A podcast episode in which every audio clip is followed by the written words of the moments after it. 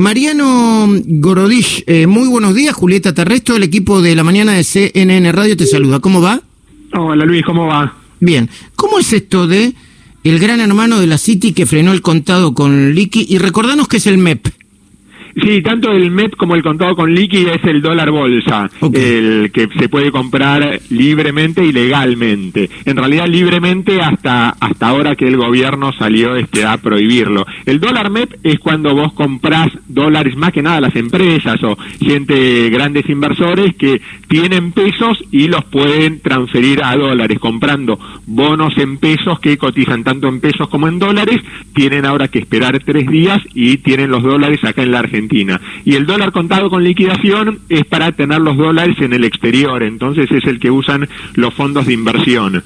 ¿Qué es este lo que pasó? El gobierno como que los cagó de alguna forma a PIMCO y Templeton, que son los dos grandes fondos de inversión que tienen el equivalente a cuatro mil millones de dólares en pesos, en bonos, este, ya la mayoría tenían en pesos. ¿Y por, qué, lo, ¿y por qué los embromó? Y porque el gobierno les dijo, para que vos no te vayas por el contado con liquidación y no me hagas subir el dólar bolsa, lo que yo te voy a hacer son tres licitaciones de bonos dólar link que, siguen a la evolución del dólar y a ellos les venía bien. Entonces te voy a hacer una en agosto, otra en septiembre y otra en noviembre. No les hice en agosto, no les hice en septiembre y además les puso un parking de 15 días que para hacer este dólar contado con liquidación tenían que esperar 15 días. Entonces obviamente se enojaron y, y como que digo, no, para, yo me voy yo me voy, me estás recagando. Mm. Y eso fue un poco lo que, lo que hizo subir el dólar bolsa, entonces lo que hizo el gobierno ahora fue empezar a llamar a los bancos y los agentes de bolsa diciéndoles que no operen. Ahora, eh, está bien, ¿Y, ¿Y, los bancos y los agentes de bolsa diciéndoles que no operen, ¿y no operan? Eh, a ver, fue es día por día. Empezaron el jueves, después el viernes, siguieron después el lunes y dijeron eh, hoy por mí, mañana por ti, este mantenete, mantenete un poco tranquilo.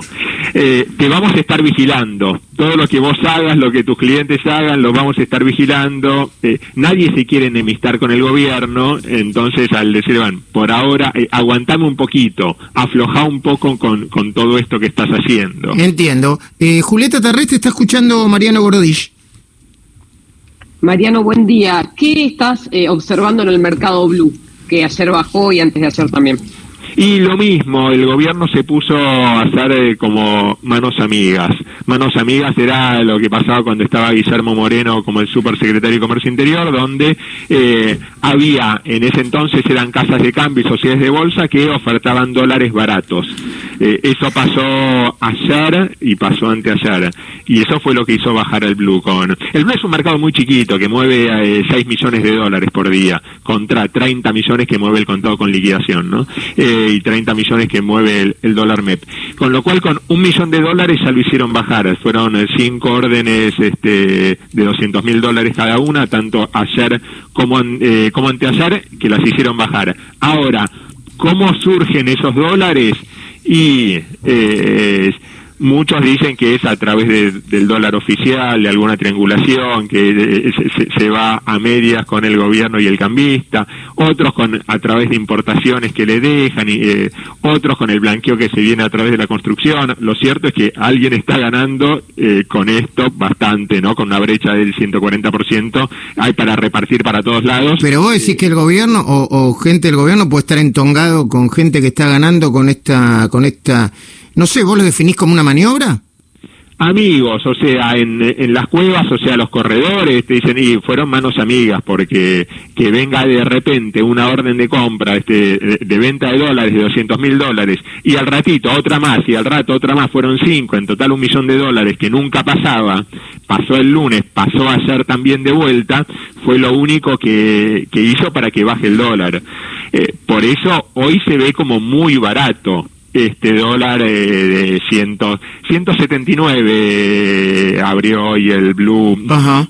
176 para la compra, 179 para la venta. La brecha en realidad que uno siempre tiene que mirarla es con el dólar solidario, el que nadie puede comprar que está a 140 mangos. Mm. Entonces ahí tenés una brecha muy chiquita. Digo que está muy barato por lo que se va a venir, por mm. la cantidad de emisión de pesos que...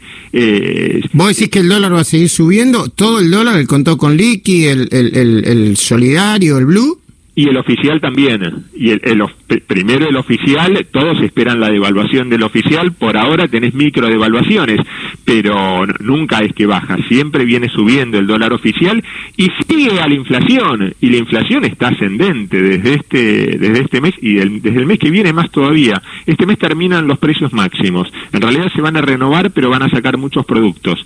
Y cada vez que terminan los precios máximos y se renuevan con aumentos, obviamente, por lo menos un 10%, y sacan muchos productos, los demás que están fuera de los precios máximos aumentan el doble o el triple. Mariano, eh, gracias por eh, este contacto. Eh, con lo que nos explicaste entendimos más todavía qué es lo que está pasando en el mercado de cambios y en cualquier momento te volvemos a llamar, ¿sí? Gracias, Luis Julieta.